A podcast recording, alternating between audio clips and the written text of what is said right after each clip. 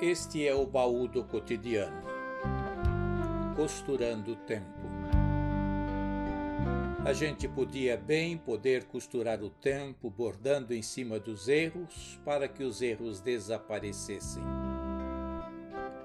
Poderíamos costurar as pessoas que gostamos pertinho da gente.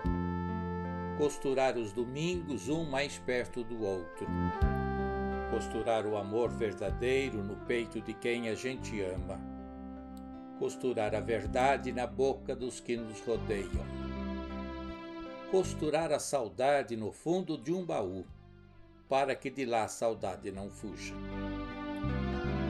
Costurar a autoestima bem no alto, para que de lá ela não caia e a depressão não se aproxime. Costurar o perdão na alma e a bondade na mão costurar o bem no bem e o bem sobre o mal, costurar a saúde na enfermidade, espantar a dor e costurar a felicidade em todo lugar.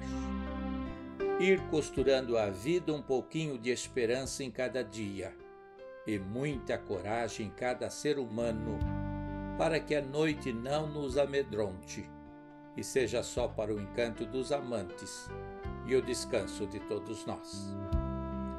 Costurar vida na vida e ver tudo mudar. Texto base de Janaína Cavalim. Que bom ter você no baú do cotidiano. A verdade é que eu costuro, tu costuras, e ele também costura o tempo, no tempo que a vida nos dá. Comigo também é assim. Criei esse podcast juntando o útil ao agradável para costurar ideias a ideias e estreitar as ideias e paixões dos que se põem a costurar o tempo. Costurar o tempo é uma válvula de escape na vida corrida.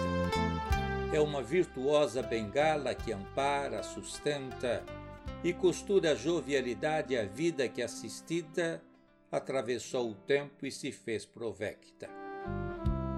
Curta e compartilhe o baú em tempo e siga costurando o tempo enquanto é tempo. Este é o baú do cotidiano e eu, o pastor Jonas Gonçalves.